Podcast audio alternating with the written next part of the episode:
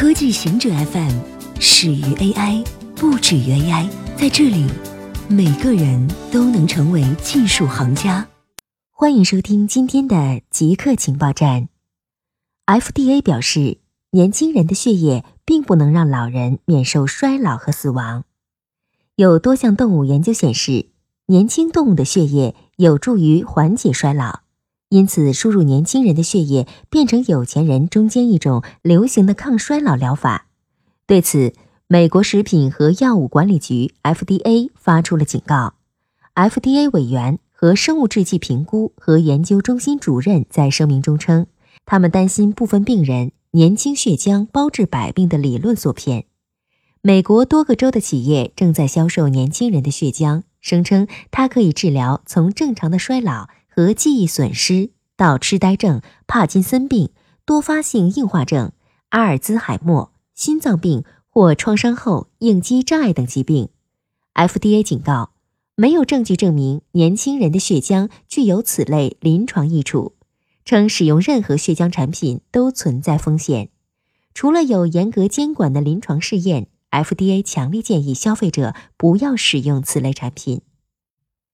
中国出现 AI 教育热，AI 是今天最热门的领域，而 AI 教育同样火热无比。甚至中国的互联网巨头也举办此类的培训班，比如网易一月底在杭州面向中小学生举办了为期五天的 AI 培训班，培训费五天五千元，但五十个名额很快就满了。网易从几年前开始利用寒假等较长的假期来举办这类培训班。项目负责人表示，AI 技术已经融入到社会的各个角落，现在人才短缺，希望通过这项活动激发孩子们的兴趣。腾讯等其他大型互联网企业也在举办类似活动。许多中国家长在子女教育问题上毫不吝啬，独生子女政策进一步加剧了这种状况。不少三十多岁的父母本身受过良好教育，也非常关注自己孩子的教育。他们对于生二胎不是很积极，把教育费用全都集中到一个孩子身上。面对补习班、特长班的昂贵费用，没有丝毫的犹豫。太空生活让免疫系统保持高度警惕。为了更好的理解太空旅行对人体健康的短期和长期影响。NASA 三年前启动了同卵双胞胎的遗传相似性进行研究。同卵双胞胎在遗传上几乎完全相同，因此环境因素对健康有着巨大的影响。某宇航员被派往国际空间站驻扎一年，他的孪生兄弟待在地球上作为对照。在飞行前后，两人都接受了全面体检。对两位双胞胎的最新分析发现。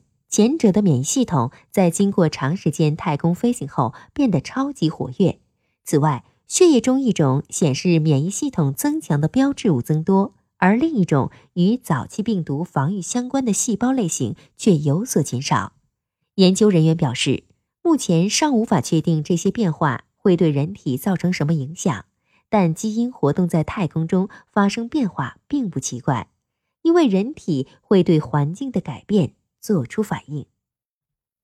科学家解释，为什么微波加热葡萄会产生等离子体。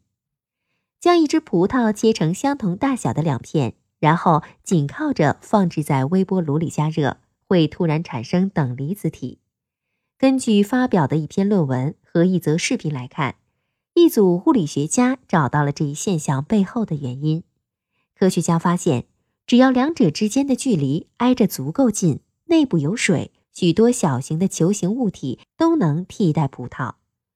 研究人员使用醋粒、黑莓甚至鹌鹑蛋在微波炉里产生等离子体，其背后的原因是葡萄大小的含盐含水物体和微波炉的微波波长合在一起，恰好能把两个球里的能量集中到球体的接触点上，在几毫米内产生一个极其强大的电场。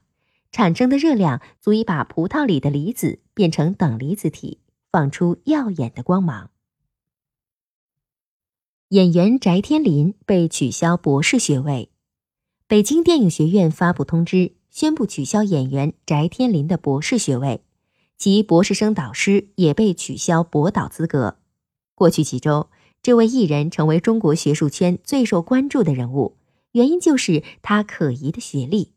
翟天临在二零一八年六月获北影博士学位，二零一九年还成为北大光华管理学院的博士后，在学术界引发了一片哗然。在引发争议之后，他的学历被放到了放大镜下，种种问题随之曝光。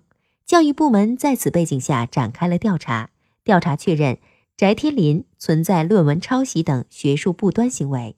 南开大学文学院副教授陈鹏表示，名人博士生以违规变通方式获得学位，败坏了国家学位制度的严肃性，有损相关机构学术声誉。